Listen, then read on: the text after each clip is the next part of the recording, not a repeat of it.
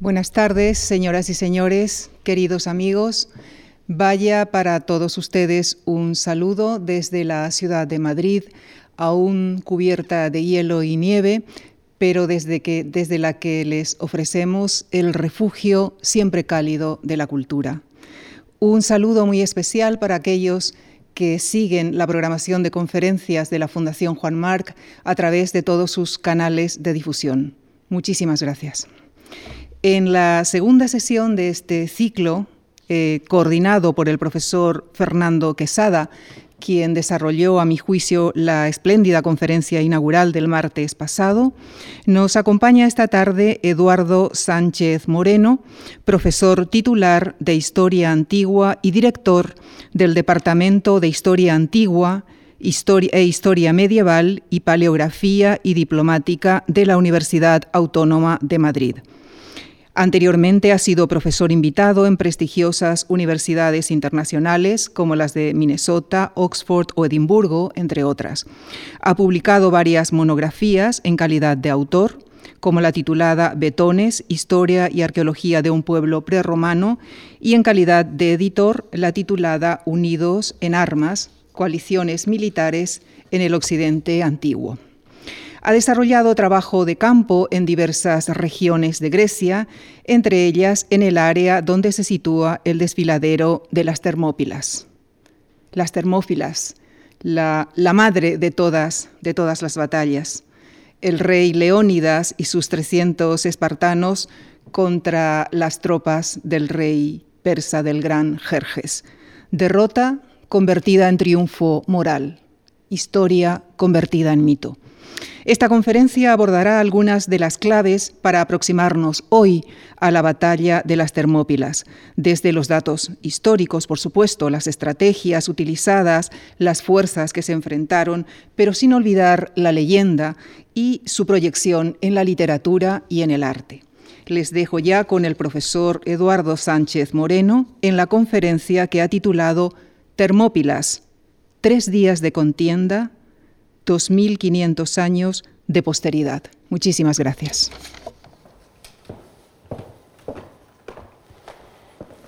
Muy buenas tardes a todos.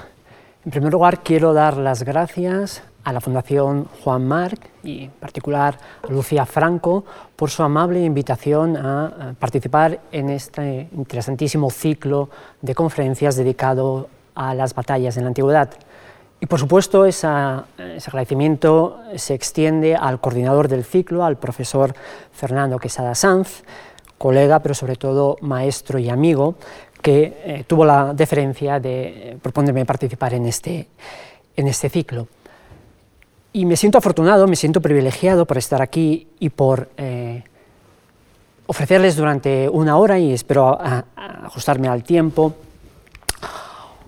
un planteamiento, una visión de una de las batallas, ya se ha dicho, eh, de más trascendencia desde el punto de vista historiográfico, pero también desde el punto de vista de la recepción, de la transmisión de valores y de la interpretación que se ha hecho.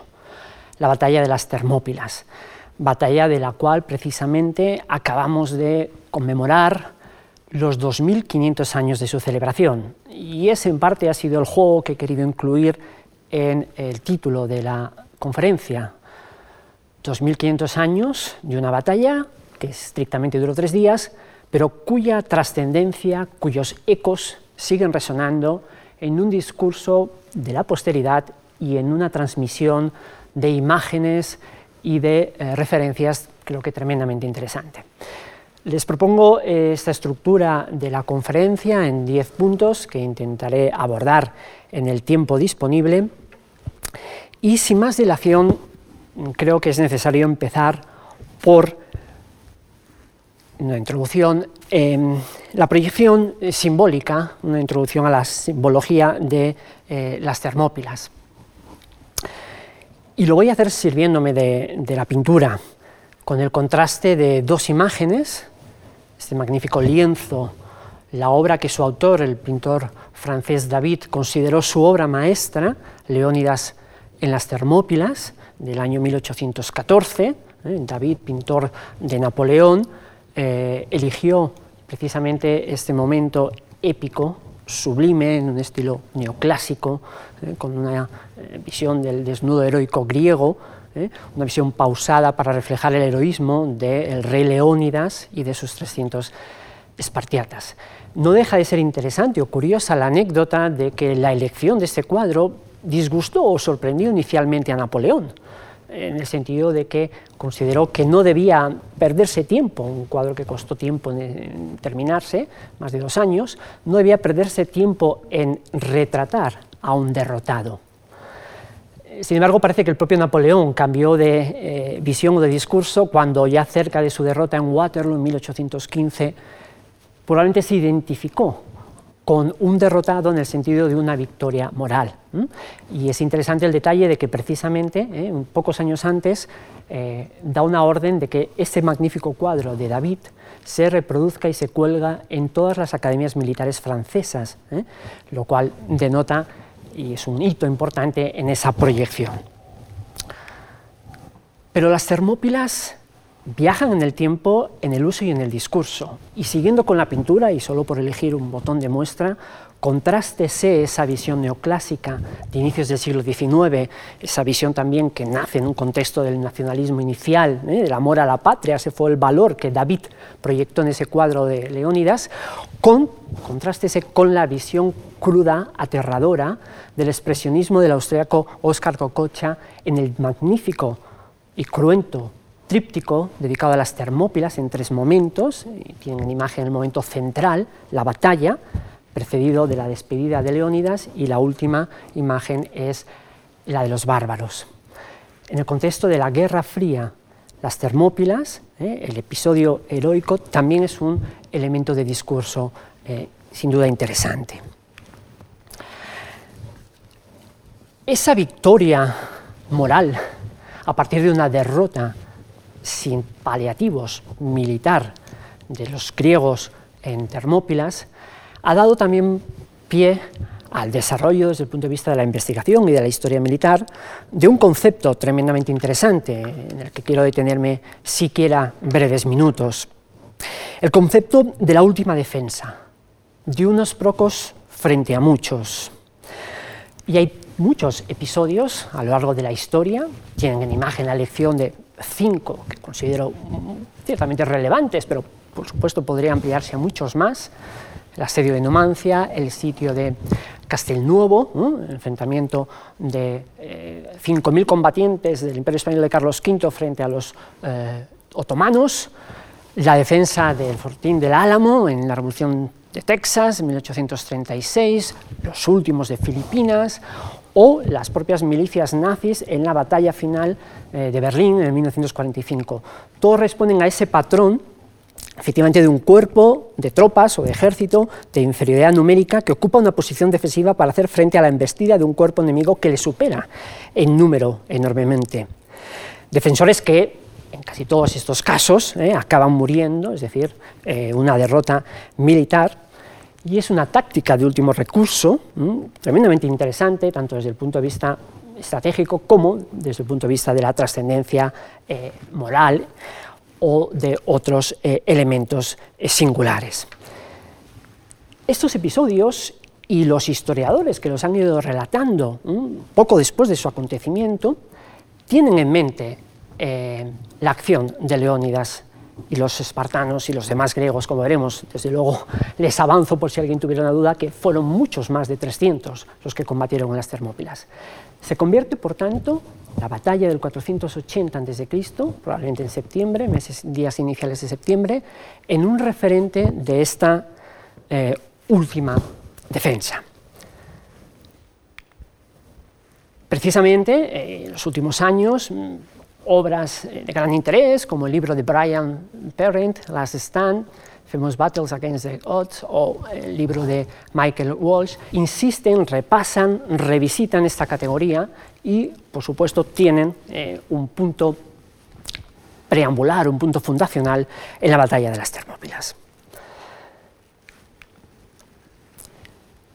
La oportunidad de conmemorarse eh, los 2.500 años de la Segunda Guerra Médica, en particular de las batallas que tuvieron lugar en el año 480, Maratón y seguidamente Salamina, batalla naval, pocas semanas después, ha sido también la magnífica ocasión de crear una comisión por parte del Ministerio de Interior y Cultura griego y de la Fundación Mariana Bardionagis griega para conmemorar este acto, una serie de eh, acontecimientos, certámenes, eh, actividades de diversa índole que lamentablemente se han visto afectadas tristemente por las circunstancias de la pandemia.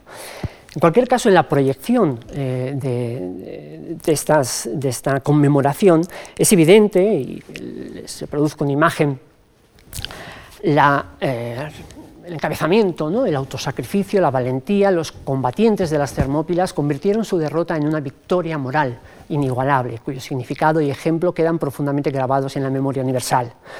La idea de valores que pueden nacer aquí o antes o después, democracia, libertad, ¿eh? son valores que están presentes en esta difusión, en esa transmisión de lo que pudo representar las Termópilas. Y es algo que, legítimo, desde luego, ilustra eh, perspectivas de la identidad con el pasado, en este caso por parte de, lean estas breves líneas del discurso mm, presente en la página web de la conmemoración, donde la propia presidenta de la República Helénica mm, alude a todos estos valores, pero que están también, eh, en buena parte, asentados en las raíces de la historiografía occidental. Y me refiero sobre todo al gran narrador de las eh, guerras médicas y de sus antecedentes, que es Heródoto de Halicarnaso.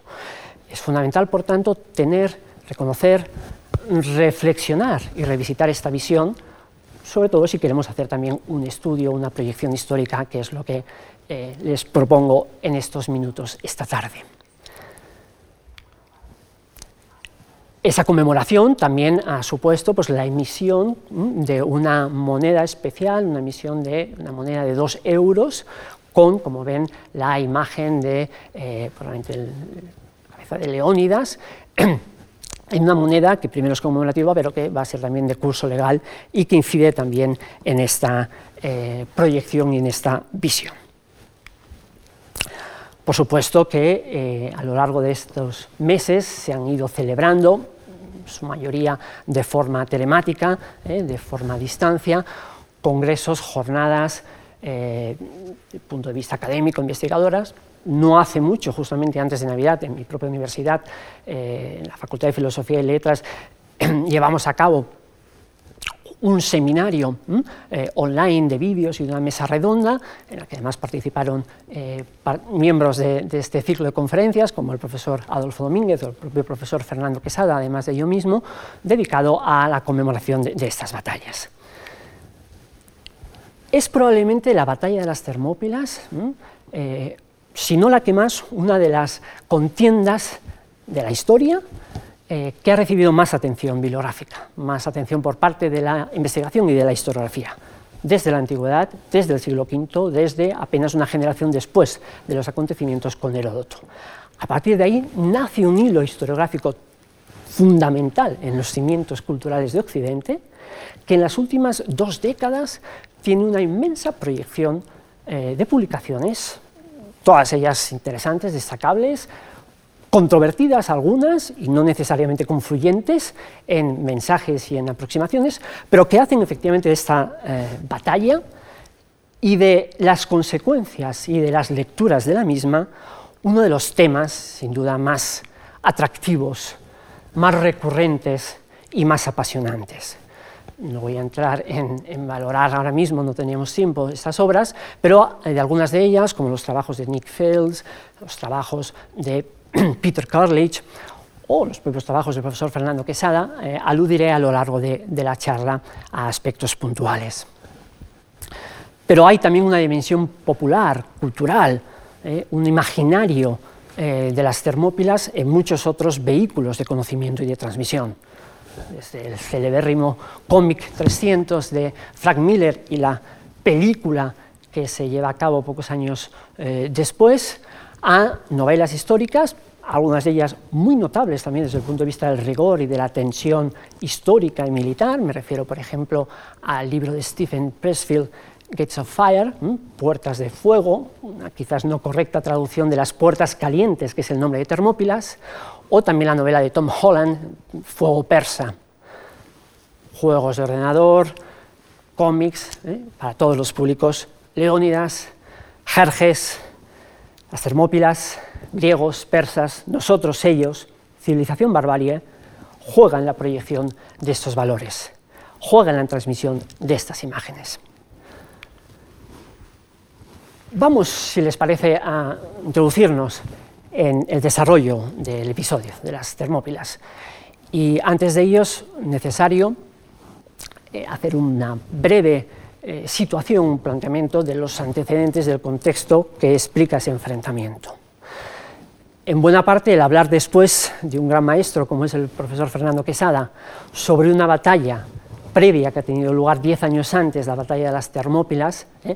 me va a eximir de entrar en detalles sobre esos antecedentes, sobre la expansión del imperio persa, sobre la revuelta jonia y la campaña, para centrarme propiamente en la campaña de Jerjes.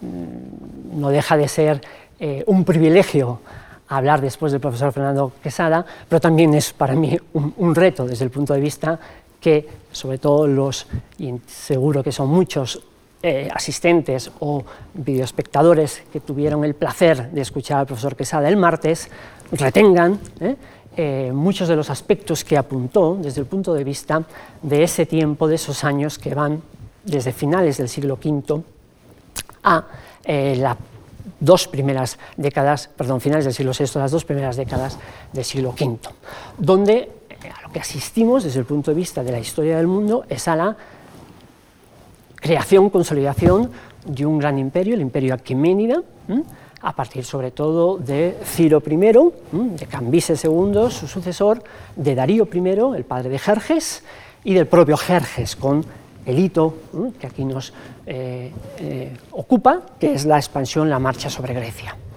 Fíjense en la extensión de este imperio aqueménida que se empieza a configurar eh, a partir de un proceso complejo, heterogéneo, pero ah, interesantísimo desde el punto de vista histórico, de integración de territorios, naciones, pueblos y geografías diversísimas en un espacio que, fíjense, las limitaciones, los, confines, eh, iría desde Tracia del Mar Negro eh, hasta el Caspio, hasta el Cáucaso, hasta el Undokish y por el sur el Golfo Pérsico, el Mar Rojo, Egipto y Libia.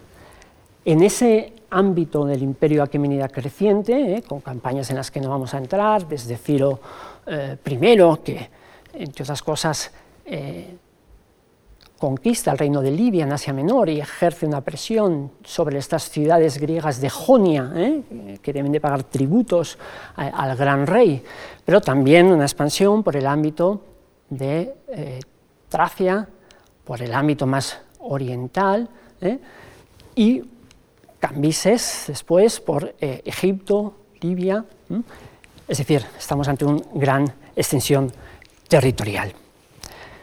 Llamo su atención sobre, porque es el punto de partida del conflicto greco-persa, de las llamadas guerras médicas, el papel de estas ciudades griegas de la costa de Jonia, en Asia Menor, donde, como bien saben, se desarrolla entre el 498 y el 494 una revuelta eh, que es sofocada por los persas, que es sofocada por eh, las tropas de eh, Darío I y que es el punto de partida en cuanto a campaña de castigo de la marcha, la primera marcha de los griegos sobre Grecia, que culminará con la derrota de los persas en la batalla de Maratón, de la que nos habló el profesor Fernando Quesada. Por tanto, este mundo del Egeo, este mundo griego, ¿eh? es un extremo, no ya una periferia, es casi un margen de ese ámbito inmenso, inabarcable, ¿eh? del imperio aqueménida, ¿eh? gobernado desde Susa y luego desde Persépolis, ciudad que funda el propio Darío. Llamo su atención sobre la propaganda sobre la visión del poder. Es, volveré sobre este tema al final, uno de los pocos elementos iconográficos desde los cuales acercarnos a cómo los persas, como el imperio, ¿eh? el gran rey y todo su eh, sistema de poder administrativo, político, militar, dinástico, proyecta ese dominio. Y quizás el ejemplo más soberbio es la eh, inscripción y el relieve eh, de Behistún en la zona central de Irán, no muy lejos de Persépolis, donde se relatan las campañas de Darío I, su ascenso al trono, el triunfo sobre un usurpador y una serie también de campañas es una inscripción magnífica, entre otras cosas porque desde el punto de vista filológico, desde el punto de vista epigráfico, está escrita en tres lenguas, persa antiguo, elamita y babilonia, es decir, es una piedra roseta oriental para entendernos, que además proyecta iconográficamente esa visión del poder de Darío I, que es la esencia, el fundamento que hereda su hijo Jerjes I, ¿eh? En, la campaña contra los griegos. Fíjense en la visión a través de prisioneros, estereotipados hasta cierto punto con los rasgos de los distintos pueblos o naciones que va conquistando Darío I, bajo la protección de Aramazda, el dios del maddeísmo, ¿eh? que es la religión eh, monoteísta que impera en el imperio aquemenida, como saben. Bien,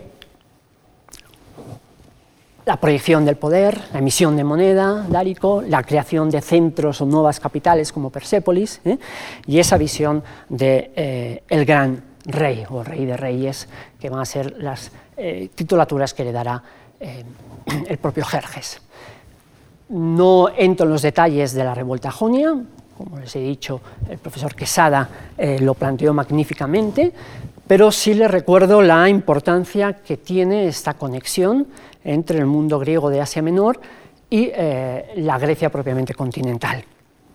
Esa revuelta, iniciada, instigada por Aristóganas de Mileto, un tirano de la ciudad eh, de Mileto, por aquí, y que supone una sublevación de un alto número de ciudades griegas, eh, desde el Helesponto, desde la región de Troade, al norte de Asia Menor, hasta el sur, Caria e incluso la isla de Chipre ciudades que se rebelan frente a la presión fiscal y otros motivos eh, ejercidos por, el, Darío, y que cuenta con el apoyo relativamente puntual eh, de dos ciudades griegas occidentales desde el punto de vista de Asia Menor. Me refiero a Eretria, en la isla de Eubea, y Atenas.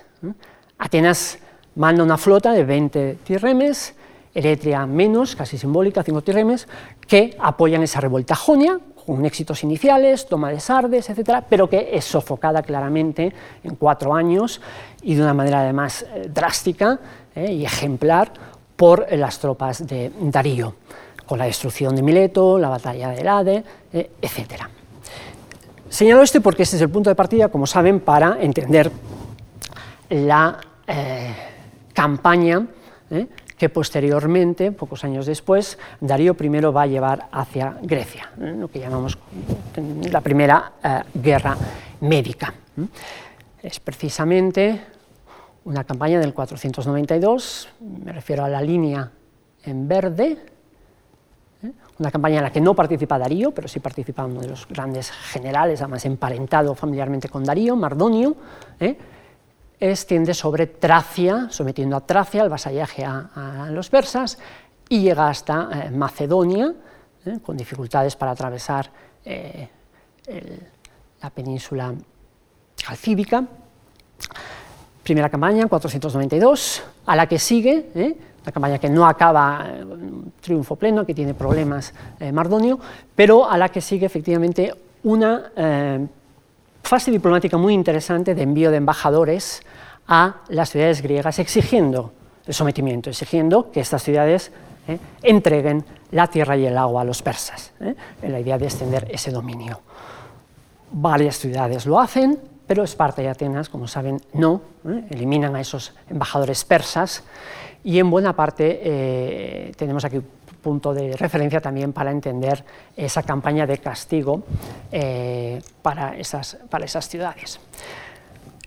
En el 490, 490 es cuando se produce la segunda eh, campaña, en este caso ya una campaña marítima, línea marrón de este mapa, bajo el mando de Datis y eh, Artafernes, una campaña con flota que desde eh, Samos recala en Naxos y va em, ejerciendo un castigo a esas ciudades o esos espacios que habían participado de alguna manera en la revuelta jonia.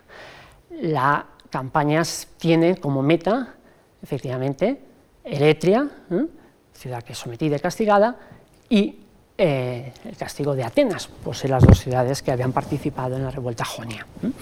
Bien, esto da lugar, como saben, y no me detengo en ello, a eh, el primer enfrentamiento, eh, justamente en la bahía de Maratón, en las proximidades de Atenas, entre un ejército político griego, fundamentalmente atenienses y también combatientes de la ciudad beocia de Platea, contra eh, los persas. Magnífica fue la conferencia del profesor Fernando Quesada y no digo nada al respecto. Este preámbulo nos permite entrar en la segunda eh, guerra médica.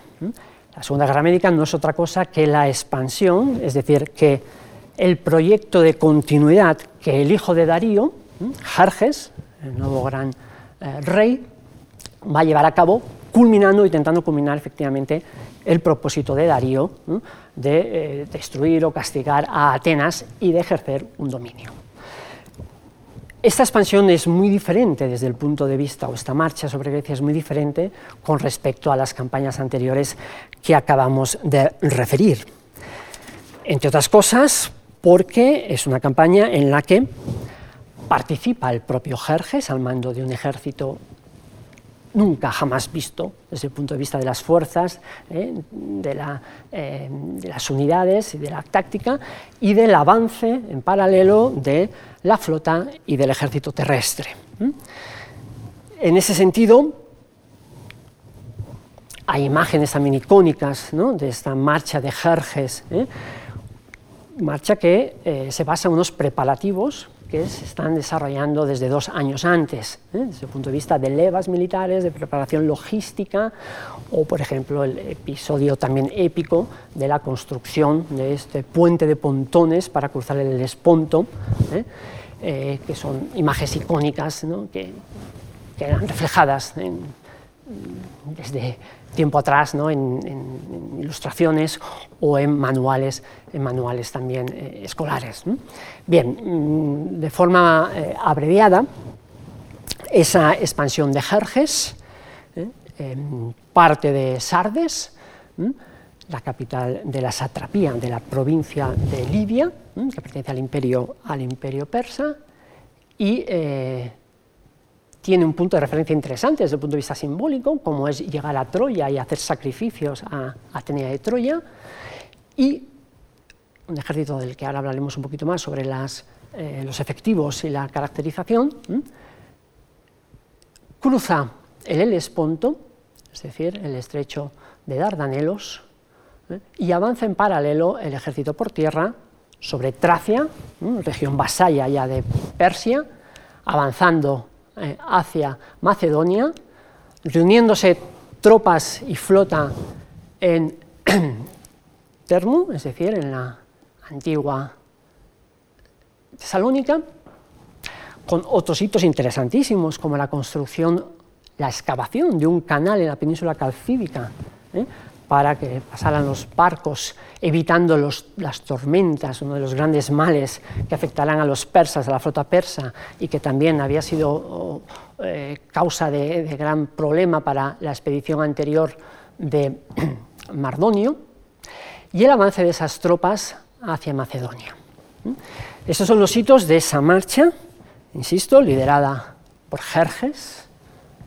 Son, esa es la aproximación ¿eh? que debemos hacer de ese gran rey desde el punto de vista de la expresión del poder eh, ¿eh? la herencia no solo iconográfica, sino política que hace de su padre, de Darío I, que no está mal contrastar con esa visión no ya esperpéntica, donde Jerjes parece una drag queen, sin más, sino en ocasiones también demasiado gruesa y demasiado desproporcionada. me estoy refiriendo a la visión icónica que probablemente es la predominante en buena parte del imaginario colectivo, sobre todo de las gentes más jóvenes, de las últimas generaciones, de la película 300, donde la distorsión del enemigo alcanza unas cotas surrealistas, pero viene y deriva de una visión que nace del propio momento y que en buena parte eh, tenemos que registrar a partir de eh, Heródoto y el resto de historiadores eh, greco-romanos que escriben sobre las Termópilas. Ese tremendo ejército de Jerjes es un ejército heterogéneo, complejo, bien equipado militarmente, de forma diferente al de los hoplitas griegos, bien adiestrado, bien preparado logísticamente, es un gran reto llevar a cabo esta marcha, pero es un ejército también, como digo, heterogéneo, difícil de articular, integrado por fuerzas, por levas reclutadas en las más de veintitantas satrapías del imperio, con diferentes formas de lucha, equipamiento, panoplia, etc., pero con cuerpos de élite ¿eh? Eh, absolutamente eh, definidores del buen arte de la guerra oriental. Me estoy refiriendo al cuerpo de los inmortales, ¿eh? esos 10.000 combatientes que son la guardia de élite del gran rey, ¿eh? de Jerjes, que tenemos representado en ladrillos eh, esmaltados del palacio de Susa o en relieves del palacio de Persépolis. Un ejército, no voy a insistir en esos aspectos, que mm, en parte también ya los abordó el profesor Quesada en su conferencia, dentro de esa diversidad de, panopleas. ¿eh? El valor armamentístico esencial de los persas es el arco, ¿eh? son las unidades de arqueros, infantes también, eh, caballería también, hay jinetes, pero sobre todo el valor fundamental de ese cuerpo de élite que representan los inmortales, con un armamento más desarrollado, de coraza de escamas, etcétera, y que efectivamente eh, representa un ejército jamás visto desde el punto de vista también de su eh, potencialidad y de su amenaza, desde luego en el ámbito continental griego, eh, a partir de esta marcha y de esta expedición. Se ha debatido mucho sobre el valor de la cuantificación de estas fuerzas y desde luego los datos que nos da Heródoto son datos desproporcionados, son datos em, más que exagerados, hiperbólicos. De forma resumida, este podría ser el recuento que hace Heródoto, y Heródoto es una fuente esencial en los detalles ¿eh? y también en la visión que nos ofrece. Estamos hablando, según Heródoto, de un ejército compuesto con unidades muy diversas, que además tiene un sistema decimal, de organización relativamente avanzado o muy avanzado, de más de dos millones y medio de combatientes totales, ¿eh? uniendo también eh, los, hombres que iban en los barcos, en las flotas, ¿eh? dentro de los cuales 1.700.000 corresponderían a infantes, aproximadamente 80.000 jinetes, y luego una flota persa compuesta de más de 1.200 terremes, ¿eh? y varios millares de navíos menores, navíos de transporte complementarios para abastecer, desde el punto de vista de los alimentos, etcétera, a todo ese ejército terrestre que avanza. Son cifras eh, desproporcionadísimas. En cualquier caso, rebajando las estimaciones plausibles eh, que la investigación ha ido desarrollando, podríamos pensar en combatientes del orden de 400.000 en total, que es una cifra elevadísima. ¿Eh? muy alta y por tanto estamos ante un antes y un después desde el punto de vista del impacto y la implicación de un ejército sobre el ámbito griego. Esto es importante desde el punto de vista psicológico, ¿eh? más allá de estas imágenes de la película 300, ¿eh? que en ese sentido sí que puede recrear la visión de ese ejército desde el punto de vista de la, de la, amenaza y de la novedad y de la desarticulación mental, ¿eh?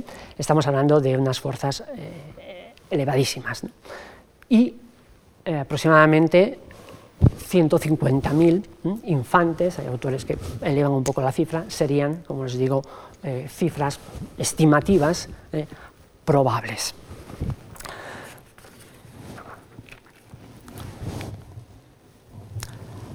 Ante este avance de las tropas de Jerjes, ¿eh? y previamente informados también, ¿cómo reaccionan los griegos? ¿Mm?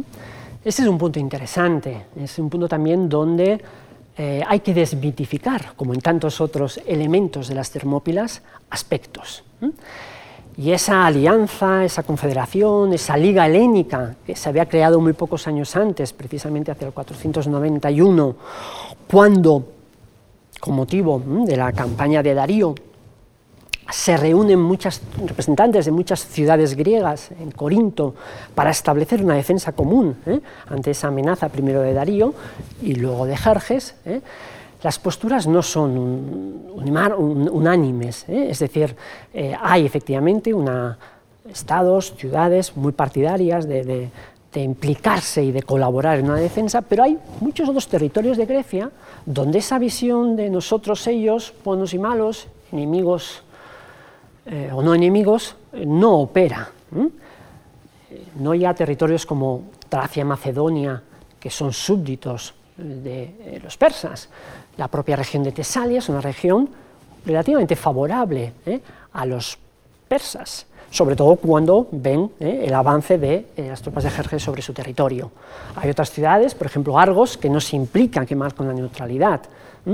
Hay rivalidades, hay disensiones, eso es evidente, aunque efectivamente se congenia ¿eh? una, en términos griegos, eh, epimagía, es decir, una alianza militar defensiva ¿eh? Para responder, pero sobre todo para frenar, intentar frenar ese avance persa. Y esto, o para esto, es clave entender geográficamente este ámbito griego, tener en cuenta, como les decía previamente, ese avance paralelo de, eh, por tierra y por mar, no por aire, pero por tierra y por mar, de los persas, para entender la elección de los puntos de defensa donde esta alianza, esta confederación de ciudades griegas, ¿eh? pretende defenderse de los persas.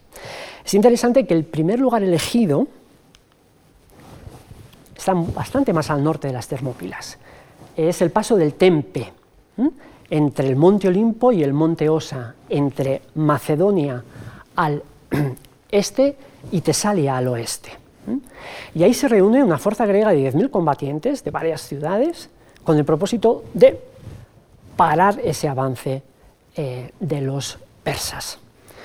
Cuando precisamente saben que Jerjes ha cruzado el Esponto, etc., y ante esa amenaza explícita, los tesalios, que habían intentado o habían jugado la baza ¿no? de que se eligiera ese lugar para la defensa, ¿eh? se pasan eh, un número importante a los persas, hacen medismo, el término medismo es esa idea de pasarse a los persas, ¿eh?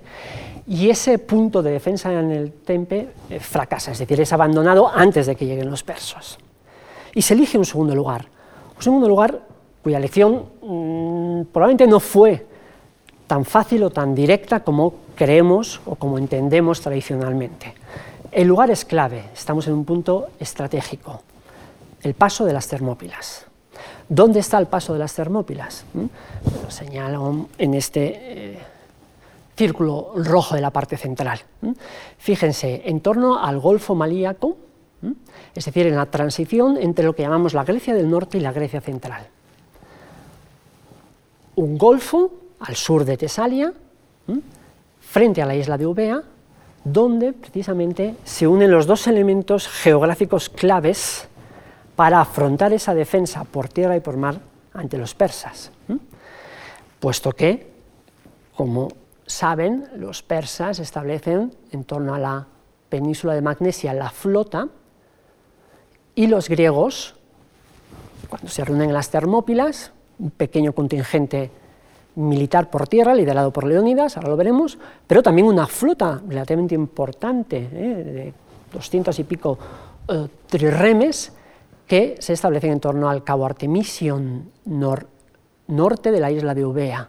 Por tanto, las Termópilas, que es un lugar estratégico en la comunicación norte-sur de Grecia, es uno de los pocos, por no decir el único punto, desde el cual desde el punto de vista ofensivo, desde el punto de vista de los persas, es clave atravesarlo de forma paralela tierra y mar, ejército y flota, pero desde el punto de vista defensivo por el control visual que desde las Termópilas se tiene en parte de esta zona del Cabo Artemesio, es clave también la posición de defensa. Como les digo, no vio ser fácil tampoco la elección, puesto que, sobre todo las ciudades griegas del Peloponeso, eran más favorables, algunas de ellas, en parte Esparta o ciertos sectores espartanos, ¿eh? de establecer la defensa en el propio istmo de Corinto. ¿eh? es decir, más cerca de su propio territorio. Eso explica en parte también, como saben, bueno, la, cierta evasiva de algunas ciudades o de la propia Esparta a la hora de enviar más tropas, ¿eh? En parte debido a cuestiones religiosas como la celebración de festivales, las fiestas carneas en Esparta o la coincidencia de la celebración de los Juegos Olímpicos en, Olimpia, por tanto, un tabú religioso, un armisticio que impedía a algunas de estas ciudades aportar tropas. Sin negar vericidad a estos datos que nos da Heródoto, probablemente haya también eh, la disensión entre estrategias defensivas diferentes. Por tanto, la idea de que este mundo griego no es un mundo plenamente unido y que es un mundo, en cualquier caso, desbordado ante esa amenaza de Jerjes.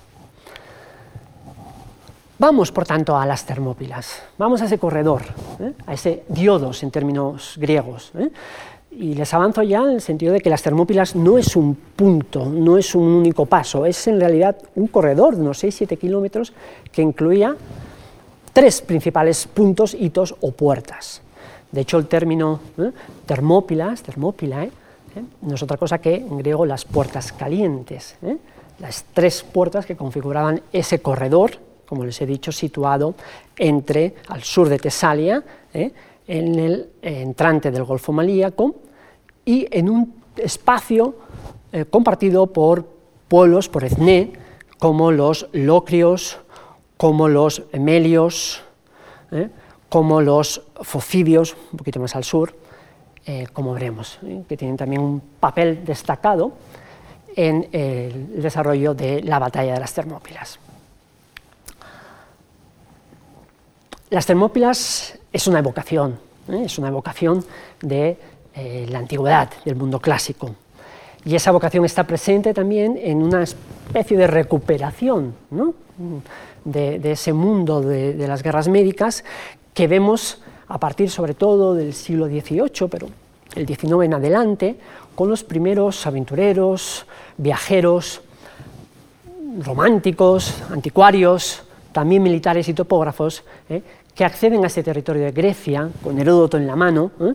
y que buscan, localizan, relocalizan, en parte porque nunca dejó de estar localizada, el escenario de las Termópilas. Es muy interesante este recorrido desde el punto de vista historiográfico, iconográfico, sobre la visión de las Termópilas en, la obra, en las acuarelas de estos autores, ¿eh? como Dodwell, como Caukel, que eh, ya antes, pero sobre todo en el contexto de la guerra de independencia griega frente a los otomanos, ¿eh? frente a los turcos, ¿eh? Y con el referente y a la estela de figuras como Lord Byron, pues van a visitar estos lugares, van a transmitir una imagen romántica, neoclásica, según los casos, pero también desde el punto de vista de la captación del paisaje, como esta magnífica acuarela de Dodwell de 1821 muestra la visión de las Termópilas, una visión, una autopsia real se preguntarán, ¿eh? yo también lo hago, lo sigo haciendo, eh, ¿dónde está el desfiladero de las Termópilas? Esos estudios, esos mapas ¿eh? de estos eruditos. Es un territorio que ha cambiado indudablemente, como tantos otros, sobre todo por las circunstancias específicas, geomorfológicas de, la zona, en particular del Golfo del Malíaco y la desembocadura del río Espergeo. Esta fotosatélite ¿eh? nos da una visión eh, amplia de la zona. Esas líneas descontinuas en rojo ¿eh? serían aproximadamente el corredor de las Termópilas.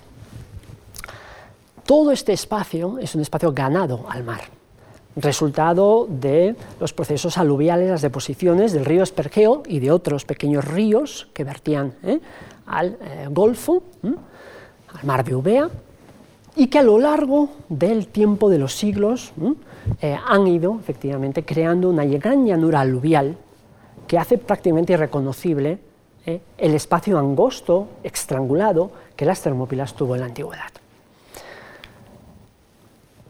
Una nueva eh, imagen, en este caso mm, aérea, pero para hacernos una idea, una posición elevada, sería aproximadamente la visión que los persas, que Jerjes, ¿eh? desde su campamento establecido al norte del Espergeo, en el territorio de los Melios, cerca de la ciudad de Traquis, vería de las Termópilas, de ese paso a la izquierda del mar, a la izquierda, por tanto, la conexión con la flota. A la derecha que tenemos esa gran cordillera del Calídromo, que obliga a pasar por este espacio estrangulado. De nuevo, esta sería la línea del corredor de las Termópilas.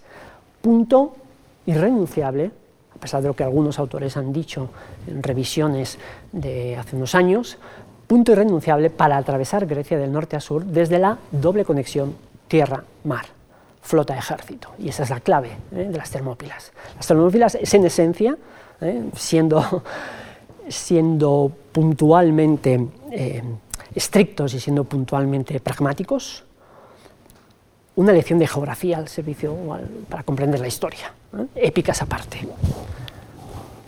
Esta es la visión de las Termópilas hoy desde el punto central de las Termópilas, donde la carretera, la, dicho, la autopista que desde Atenas va hacia el norte, ¿eh? atravesando todo este territorio, llega a la ciudad de la Mía, llega hasta uh, Tesalónica, más o menos, para que se hagan una idea, marcaría el límite de donde estaría el mar. Fíjense a la izquierda, es decir, geográficamente al sur, la cordillera del Calídromo que se eleva sobre la costa. ¿eh?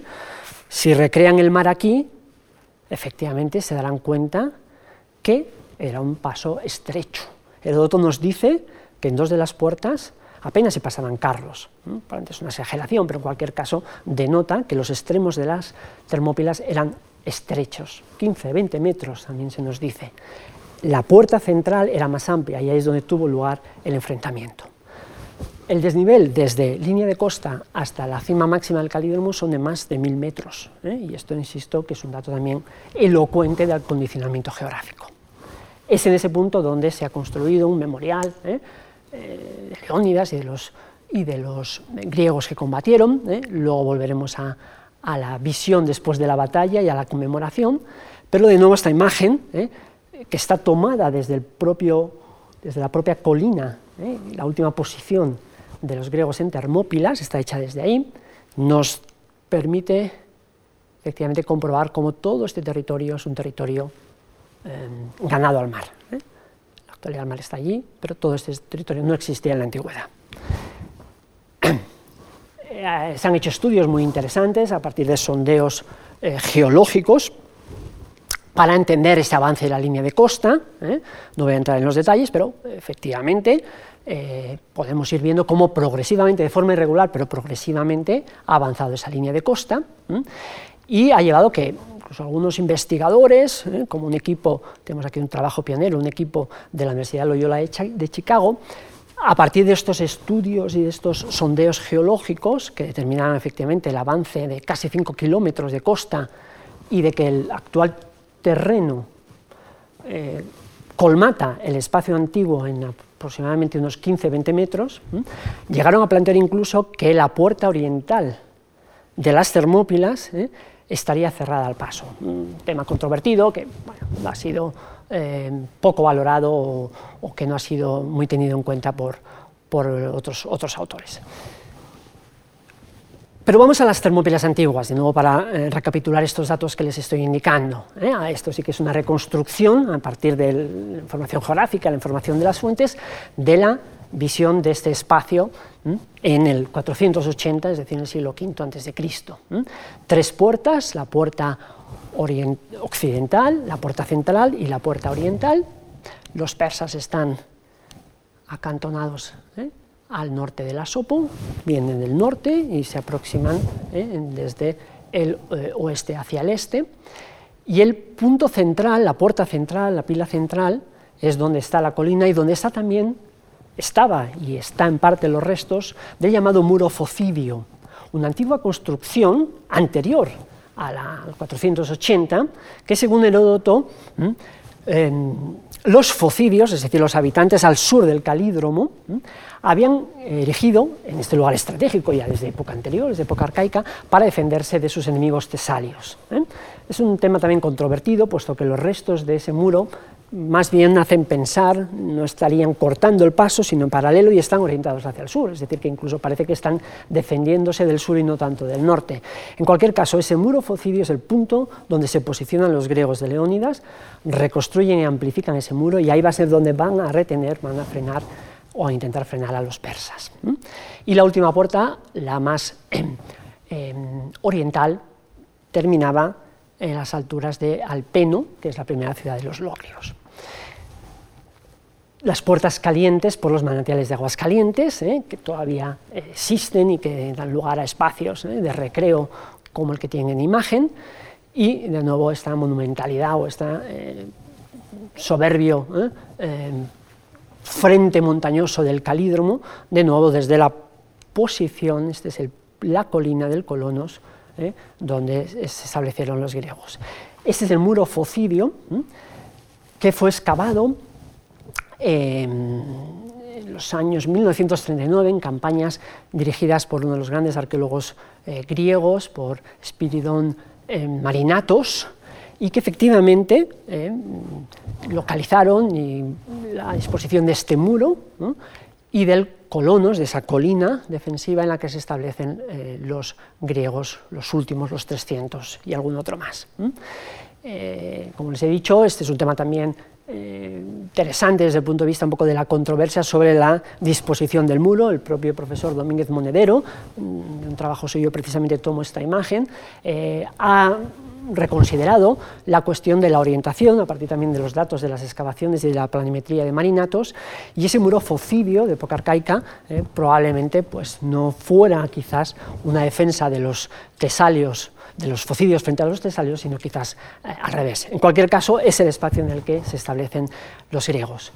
Las excavaciones de marinatos depararon hallazgos de puntas de flecha y alguna lanza, mayormente persas, pero también eh, griegas que se exponen en el Museo Arqueológico Nacional de Atenas y que efectivamente, por la tipología, etcétera, verifican que ese fue el espacio, eh, el escenario de la batalla de las Termópilas. Hallazgos ciertamente interesantes, muy evocadores de este épico episodio. Mm, esta conferencia me ha dado también la oportunidad de revisitar eh, trabajo de campo que hemos realizado en equipo de investigación liderado por el profesor Domínguez Madero y el profesor José Pascual de la Universidad Autónoma de Madrid, en el que durante un tiempo yo participé, y con campañas de trabajo en Grecia y topografía que nos permitió conocer de primera mano este territorio y que además vio la luz en una publicación y bueno, me ha permitido este, este guiño hacia lo que la geografía y el reconocimiento geográfico permite también a los historiadores desde el punto de vista de entender en particular este, este episodio.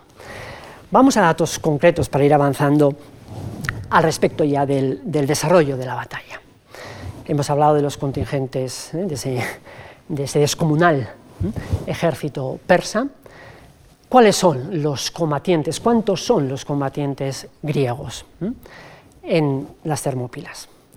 Se trata en esencia, de la avanzadilla de un ejército liderado por los espartanos, pero en el que contribuyen otras ciudades, al mando de Leónidas, ¿eh? uno de los dos reyes ¿eh?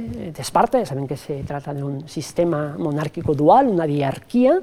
Eh, Leónidas pertenece a la dinastía Agíada y es otra desmitificación, por si no lo supieran o recordaran, Leonidas es en el 480 un venerable madurillo, ¿eh? es decir, cuenta con más de 50 años.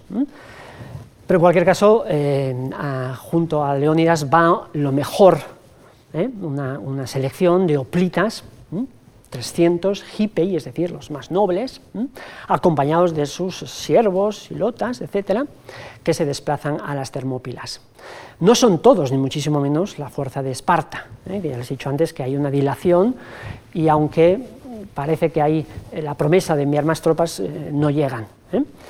Pero los espartanos no están solo en las Termópilas. Es un ejército que responde a esa alianza donde Heródoto nos da las cifras, cifras que en parte son también mm, seguidas por otros autores como Diodoro de Sicilia, tiempo después, en el siglo I, o Pausanias, ya un autor eh, ya más avanzado, de época imperial romana, del siglo II después de Cristo, pero que conoce bien también este mundo griego ¿eh?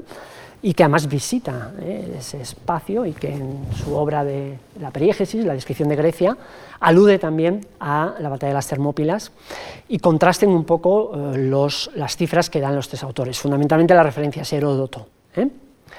300 de Esparta, 500 de Tegea, 500 de Mantinea, son ciudades sobre todo del Peloponeso, 120 de Orcómenos, 1000 arcadios en el centro del Peloponeso, 400 de Corinto, 200 de Friunte, 80 de Micenas, 700 tespios, ¿eh? ciudad en el Peloponeso, que aguantan hasta el final, junto a los 300. Por estos son los casi anónimos héroes, ¿eh? porque Tespia es una pequeña ciudad, no es como Esparta, y esos 700 tespios ¿eh? Eh, son el grueso de la, fuerza de la ciudad, ¿eh? que perecen precisamente en la batalla de las Termópilas. 400 de Tebas, 1000 focidios, es decir, los que están justo al sur de las Termópilas, implicados directamente, ¿eh? que probablemente se ven también casi obligados o combinados a defender ese territorio próximo. Y Locrios, Heródoto no nos da la cifra concreta, pero por ejemplo, Pausanias ¿eh? Eh, eleva hasta 6.000 la participación de Locrios. ¿eh? Sumando, estamos entre un contingente que puede estar entre 6.000, 7.000 o 10, 11.000. Pausanias eleva la cifra total, aunque no da las, las referencias específicas, a 11.200 y quizás no sea muy exagerado. Por tanto, no son 300 ni mucho menos. En cualquier caso, ya veremos cómo todos no van a estar hasta el final, ¿eh? porque cuando Leónidas se veía acorralado por el paso de los persas, ¿eh? muchos, el grueso del contingente griego, eh, se retira y quedan solo espartiatas, tespios, tebanos y los anónimos siervos y lotas, no mencionados en las fuentes, pero que también están como fuerza militar ligera. Bueno, no voy a hablar del armamento político ¿eh? a partir del desarrollo de ese armamento de época arcaica hacia época clásica. El profesor Quesada eh, nos dio una lección el martes pasado, pero sí un poco esa visión de la importancia que tiene ¿eh? el aspis, el escudo, la lanza, que es el arma esencial del oplita griego, el casco, y el aligeramiento también de esa panoplia, ya en estos momentos del siglo V a.C., no son grandes corazas ¿eh? de bronce, sí la de los jefes, Leónidas probablemente, pero la mayor parte de los combatientes de los hoplitas utilizaban corazas de lino, etc. Bien, eh, la recreación de, la, batalla y del armamento eh, podemos hacer desde muchos puntos de vista.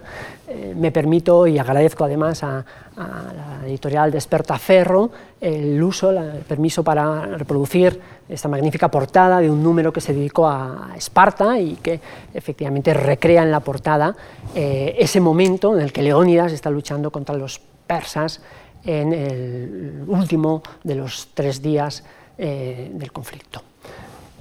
Pero las Termópilas tiene un elemento complementario, ya lo hemos dicho, que es la batalla naval, que es el enfrentamiento naval en el Cabo Artemisio. ¿eh? No me detengo en ello, pero hay que entenderlo como una actuación, si queremos a Heródoto, absolutamente contemporánea, es decir, eh, correlativa en el tiempo. También un enfrentamiento que dura los mismos tres días ¿eh?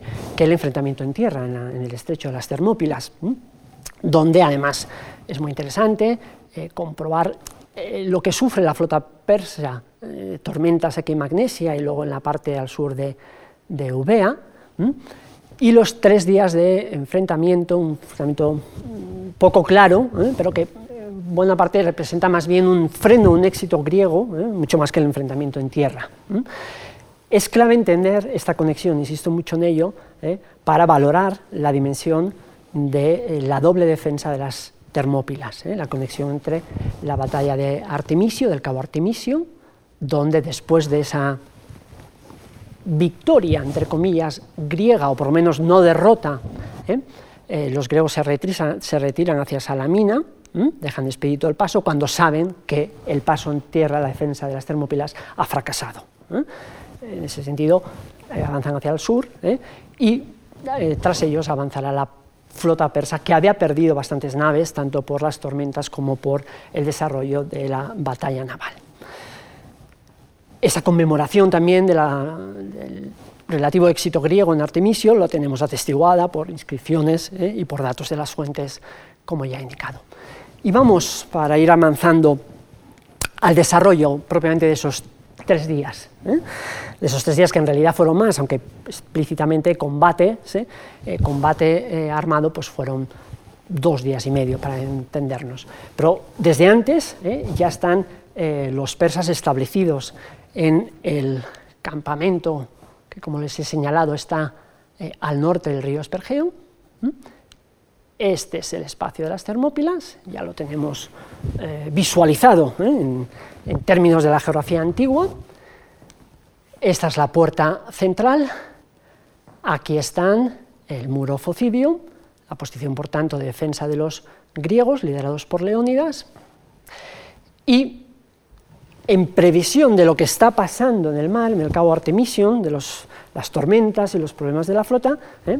se eh, espera unos días hasta que finalmente Jerjes, probablemente confiado ¿eh? en la superioridad eh, de su ejército frente a una defensa de la que está informado, ¿eh? obviamente, que están los griegos ahí protegiendo el paso, y sobrado, diríamos, si me permiten el coloquialismo, ¿no?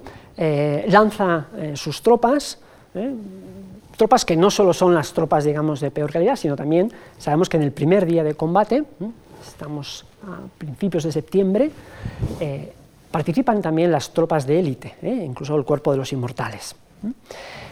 Y sin embargo, ese avance, ¿eh? esa aproximación y ese enfrentamiento cuerpo a cuerpo sobre los griegos que están posicionados en torno al muro, es eh, detenido exitosamente por los griegos.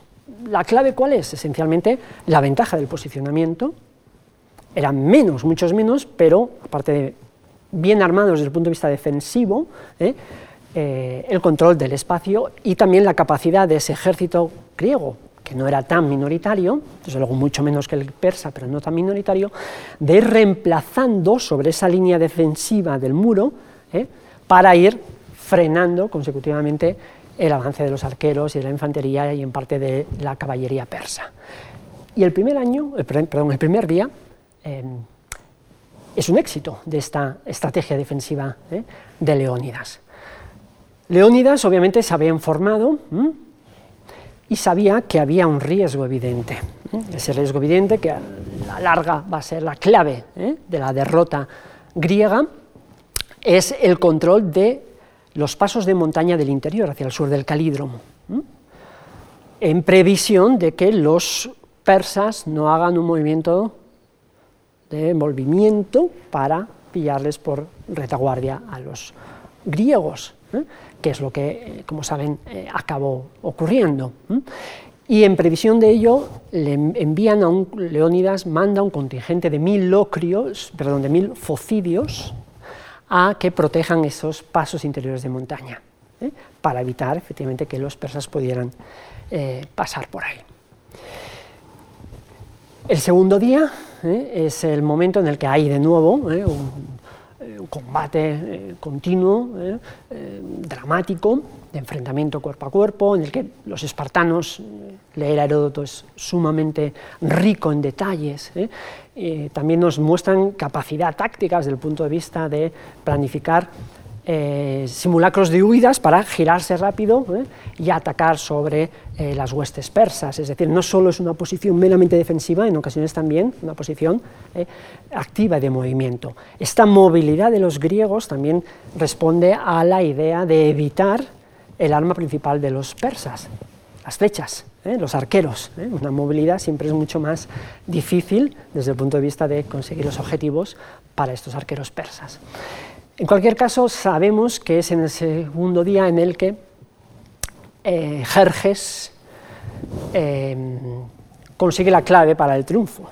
Y esta clave no es otro que el descubrimiento de una ruta interior, la llamada ruta Anopea, por parte de un personaje, un personaje que ha pasado a la historia ¿eh? como el prototipo de la traición, ¿eh? un personaje Melio, de la región de Malis, muy próxima a las Termópilas, ¿eh? Efialtes es su nombre, que es el que comunica buscando una recompensa y una gratificación de los persas, la existencia de esa ruta que él conocía como local ¿eh? y se ofrece a guiar a los persas, en particular al cuerpo de los 10.000, ¿eh? de los inmortales, rodeando por la noche del segundo día ¿eh? esa ruta de montaña por el sur para ir girando y acabar alcanzando, perdón, por aquí, a los griegos por la retaguardia es decir, rodearles, ¿eh? maniobra de envolvimiento, y terminar, por tanto, con la defensa ¿eh? de los griegos, con un ataque combinado en ambos frentes, que es lo que, ocurrió. Bien, eh, a mí que particularmente siempre me han gustado los personajes heterodosos de la historia, pues tengo especial simpatía ¿no? por, estos perdedores, pero eh, desde el punto de vista de que eh, el ejemplo de Fialtes, y Fialtes es algo así como una cabeza de turco, en el que Heródoto busca también un elemento dramático, probablemente existió, pero esta idea de la traición es una idea que en el pragmatismo de los episodios militares es algo muy común, es decir, los informantes locales al servicio de un ejército u otro.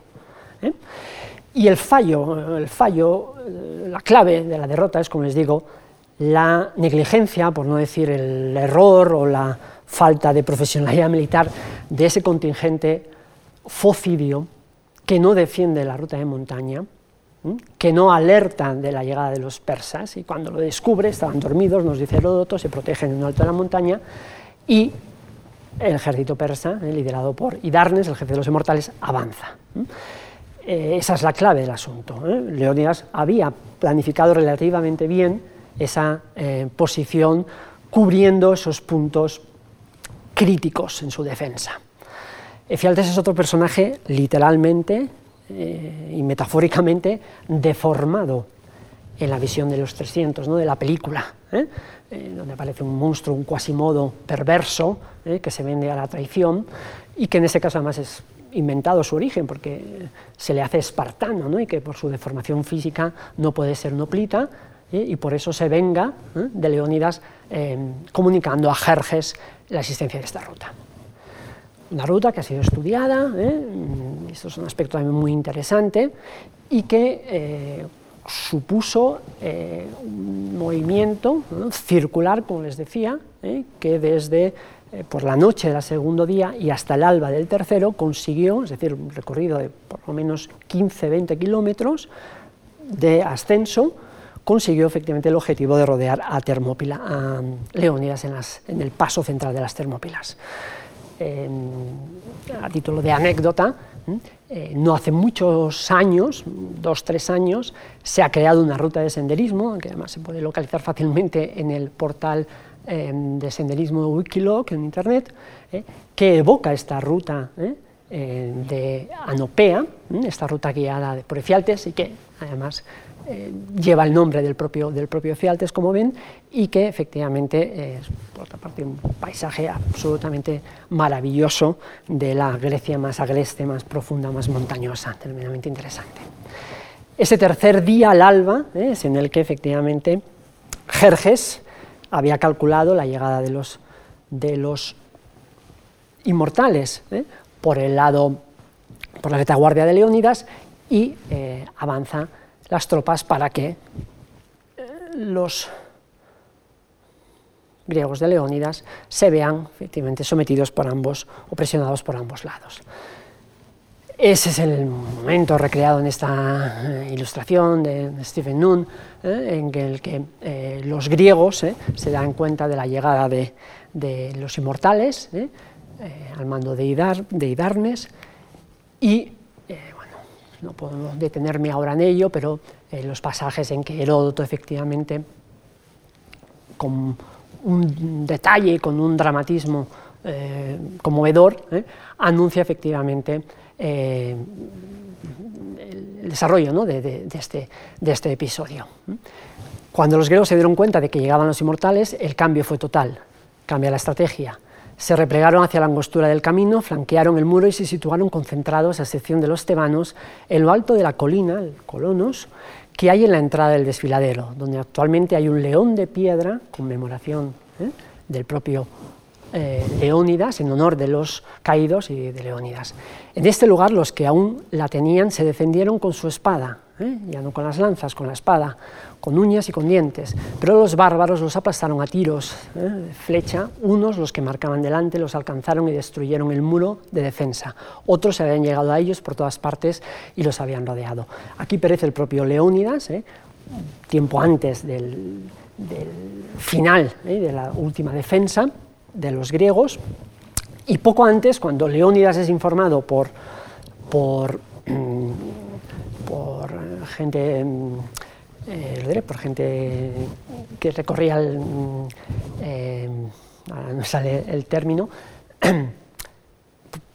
por guías, eh, por vigilantes, se informado de la llegada de los, vamos, de la estrategia de los persas que están rodeando, es cuando se produce eh, la retirada del mayor número de fuerzas griegas en las Termópilas y quedan solo, por tanto, esos 300, 300 espartanos, esos 700 tespios y los 400 tebanos. El desarrollo de los acontecimientos y la recreación también a través del cine, en esta eh, visión paralela que estamos haciendo entre el eh, eh, los datos eh, de las fuentes antiguas y la investigación histórica y la, un poco la recreación, en ese caso del cine, es ciertamente destacable una modesta pero meritoria película del año 1962, dirigida por Rudolf Mate, Los 300 espartanos, traducida en España como León de Esparta, una de las primeras películas en Cinemascope, modesta pero muy interesante y además muy fiel al relato de las fuentes, ¿eh? donde incluso, por ejemplo, aparte de seguir a Heródoto,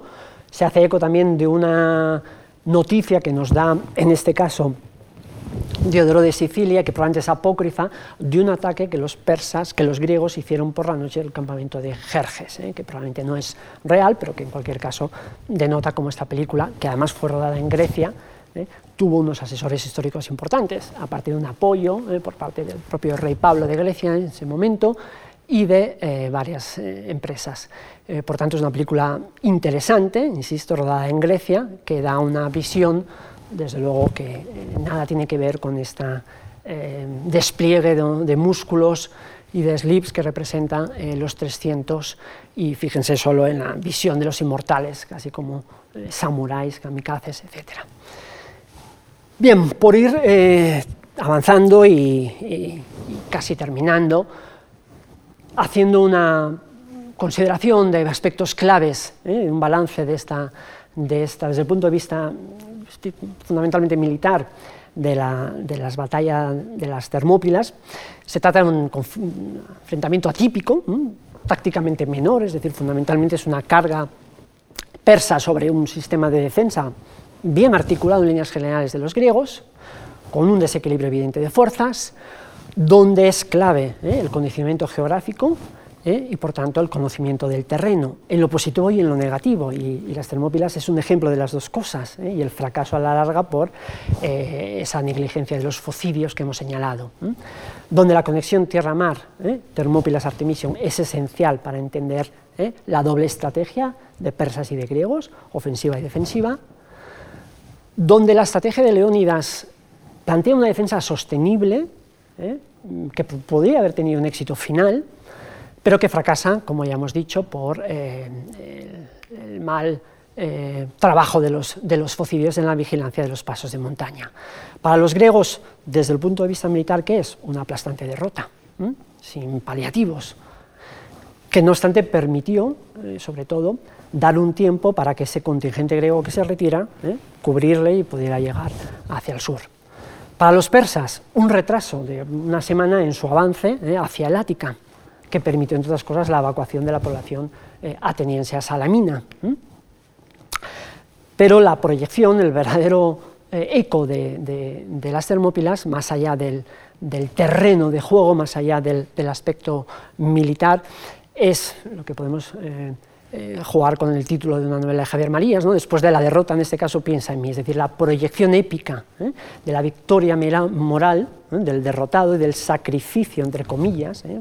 no hay un sacrificio, ni mucho menos, sino un fracaso final de los espartanos, por lo que ya hemos ido comentando.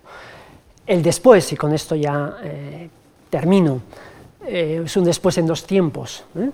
Un después inmediato, cuál es el episodio que acontece una vez que los griegos son eliminados a flechazos en esa posición última, en ese last stand, pues el avance de las tropas de Jerjes. ¿eh?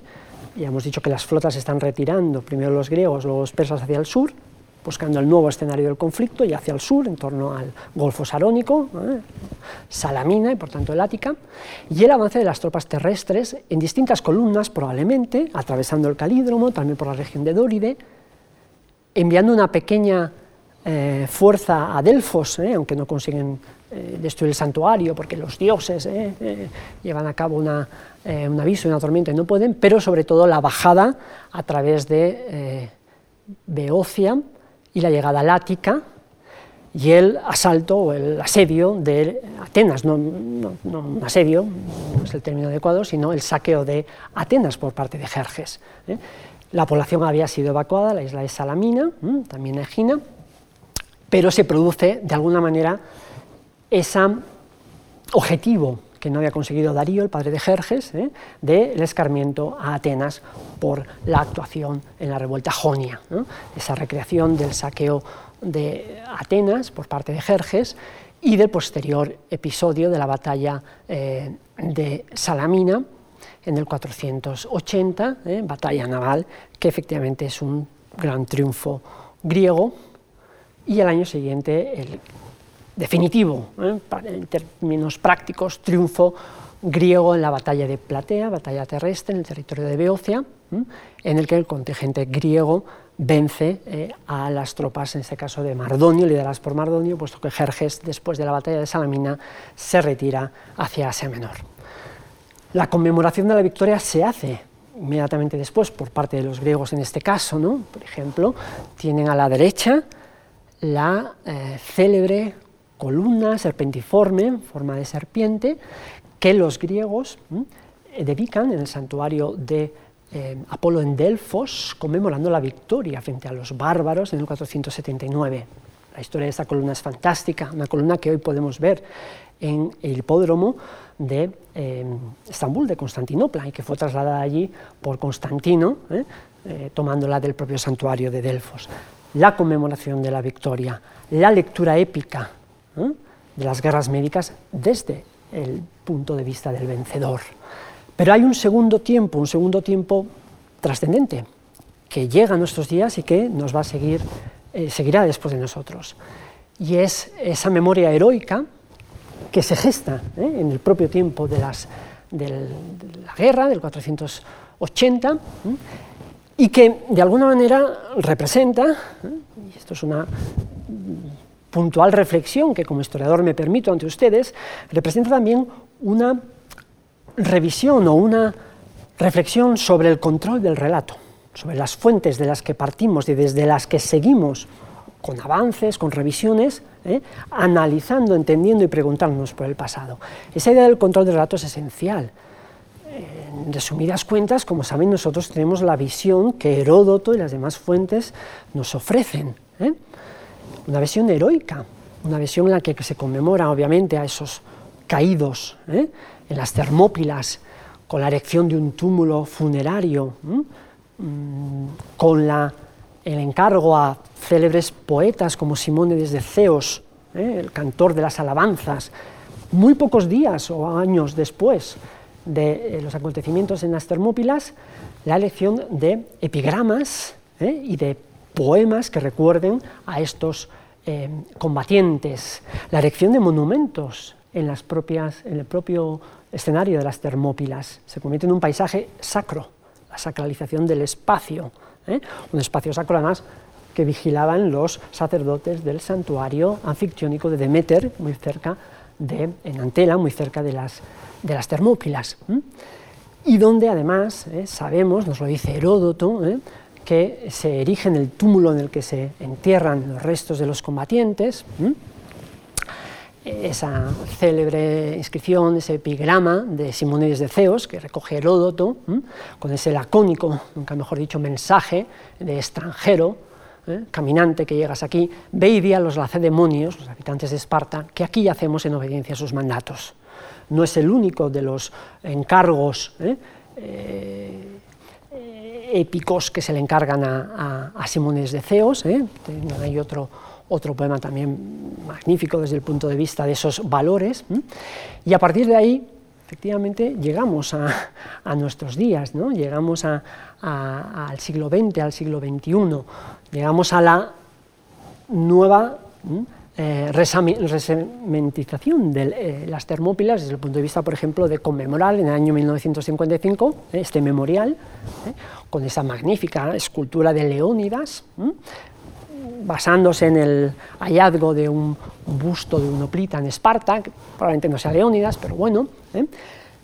y de la conmemoración, este monumento se inaugura en el año 1955, ¿eh? Eh, una conmemoración que se, en la que participa el propio rey de Grecia entonces, el, rey, el rey Pablo, o más recientemente, en ese mismo lugar, se ha construido un centro de interpretación interesante el eco también de mensajes y de ideas. ¿eh?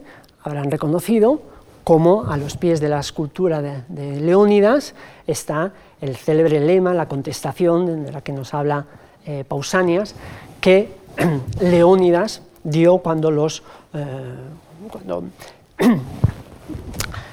Jerjes le pidió que se sometiera, que entregara la, tierra y el agua, ¿eh? y las armas, en definitiva, y la respuesta, esa célebre respuesta de Molon Lave. Ven y cógelas tú las armas, ¿eh? aquí vamos a estar defendiendo. Hay cerca también un monumento posterior, en el año 97, dedicados a los eh, no menos valerosos, sin duda, tespellos, esos 700 oplitas de tespias que también resistieron hasta el final. Pero hay en las Termópilas, y vuelvo a la idea del control del relato, un elemento clave las termópilas y en las guerras médicas. La configuración de la identidad, la construcción de la identidad, sobre todo de los griegos, de la etnicidad en buena parte. Lo sustancia magistralmente Heródoto, ¿eh? un poquito más adelante en el libro 8 de sus historias, cuando hablando justamente antes de la guerra de Platea, es decir, un año después, en la respuesta que los eh, atenienses dan a los espartanos sobre bueno, si van a participar o no, etcétera, en la batalla de Platea, eh, alude a los elementos que les identifican y que les diferencian la alteridad frente a los bárbaros. Eh, los griegos, eh, unidos por identidad de sangre y lengua, por su comunidad de santuarios y sacrificios, es decir, la religión, los ritos y por usos y costumbres similares. Nace en las guerras médicas el concepto de la helenicidad, del mundo heleno, como la unión ¿eh? de entidades políticas muy diversas, pero con elementos de conexión que obviamente se construyen, se, se, distorsionan y en parte se instrumentalizan en el discurso historiográfico. ¿eh? Esto ha dado paso a un desarrollo de la investigación muy interesante sobre la construcción de la identidad a través del discurso, de las fuentes del discurso iconográfico, este magnífico copa, este Kilix griego ático del siglo, justamente del tiempo de, la, eh, las batallas termópilas, eh, la representación de ese eh, oplita griego frente al bárbaro persa. De la forma de lucha occidental, en buena parte, a veces también sobredimensionada desde un punto de vista militar, pero es esa lectura de la batalla por el oeste o por el occidente y desde la visión de la cultura occidental muy latente. Cabe hacerse una pregunta, una pregunta lamentablemente de muy difícil respuesta. ¿Cuál fue la proyección de los, cuál fue la visión de los persas eh, de este conflicto? Eh? La visión de los derrotados hasta cierto punto. Eh? no tenemos una respuesta clara porque lamentablemente no hay fuentes escritas persas, pero sí hay indicadores, y les pongo solo un ejemplo interesante de cómo sin duda la lectura que Jerjes, ¿eh? que el sistema de poder que representa Jerjes, hizo de estos episodios. Se trata de unos improntas de sellos cilíndricos de la administración persa, aparecidos en el Palacio de Persépolis, datados que corresponden a la época del reinado de Jerjes, ¿eh? tanto coetáneos a este conflicto, y que, fíjense, ¿eh? está incompleto, representa a una figura, arquero, es decir, un persa, ¿eh? quizás podría ser un general o a lo mejor incluso el propio rey, sobre un enemigo rendido, un enemigo rendido en el que es relativamente fácil identificar el aspis, es decir, el escudo redondo griego, ¿eh? el casco corintio y eh, la lanza. Por tanto, la visión de la victoria sobre el derrotado griego. ¿eh? Bueno, mm, obviamente aquí tenemos una proyección también inversa de una lectura. También es interesante verlo desde el punto de vista de la funcionalidad de estos sellos de cara a la administración, a la lectura de documentos que llegaban con esa visión del poder persa y de la lectura de los persas. En los últimos años ¿eh? hay eh, una tendencia de algunos investigadores, por ejemplo George Coquel o, Pierre Briand, que pretenden dimensionar adecuadamente eh, el poder y la, visión de las guerras médicas desde un punto de vista también mucho más equilibrado, es decir, considerando la potencialidad de los persas y lo que representó estas eh, guerras desde, de nuevo, ese sentido amplísimo del imperio aqueménida y de la situación periférica de lo que representa Grecia. Obviamente la marcha de Jerjes fue un revés destacado desde el punto de vista del resultado final, pero que también tuvo eh, su lectura, que probablemente, como todos los vencedores, eh, eh, se relabora desde el punto de vista de un discurso de poder. Y los persas sin duda lo hicieron, lamentablemente no podemos concretarlo. Nos queda esa visión épica, nos queda esa visión en el que, por ejemplo, la obra de Paul Carlich, uno de los más eminentes estudiosos de, las, de Esparta y de las guerras médicas, profesor de la Universidad de Cambridge, califica sin, ningún eh, temor y sin ningún reparo de la batalla que cambió el mundo en un célebre libro del año 2007, ¿no? un momento decisivo en la historia universal, esa visión épica de los valores, de los ideales, de democracia, había que cuestionar mucho el sentido de la democracia, en particular de los espartanos, ¿eh? pero de la libertad, de la defensa, ¿eh? valores ideales que por otra parte mm, son también un referente, me atrevo a decir, necesario en momentos de crisis y en momentos eh, no solo de derrotas militares, más allá de las lecturas, sino en momentos de adversidad. Y precisamente como estamos en un momento de adversidad y con la confianza de que seremos capaces de solventar estos nuevos bárbaros ¿eh? del 2020 y del 2021 en forma de pandemia, en forma de otra escala temporales, quiero terminar agradeciéndoles su eh, asistencia, eh, con uno de los que para mí me parecen más excelentes evocaciones de las Termópilas, más allá del discurso heroico, más allá del discurso de la constitución de la nación griega, el poema que eh, Constantín Cavafis, el gran escritor griego de Alejandría, de Alejandría, dedicó a las Termópilas, proyectando sobre todo la idea de esos valores universales, esa eh, fuerza frente a la adversidad, con la cual eh, me despido. Honor a aquellos que en su vida fijaron y defendieron unas termópilas, sin jamás apartarse del deber. Justos y rectos en todos sus actos, pero además clementes y de buena entraña. Generosos cuando son ricos y cuando pobres, igualmente generosos en lo poco. Fautores igualmente en lo que pueden, diciendo siempre la verdad, sin por eso odiar a los mendaces más honor aún se les debe cuando prevén, y muchos son los que prevén, que al fin llegará Efialtes y los medas, los persas, por fin pasará. Muchísimas gracias.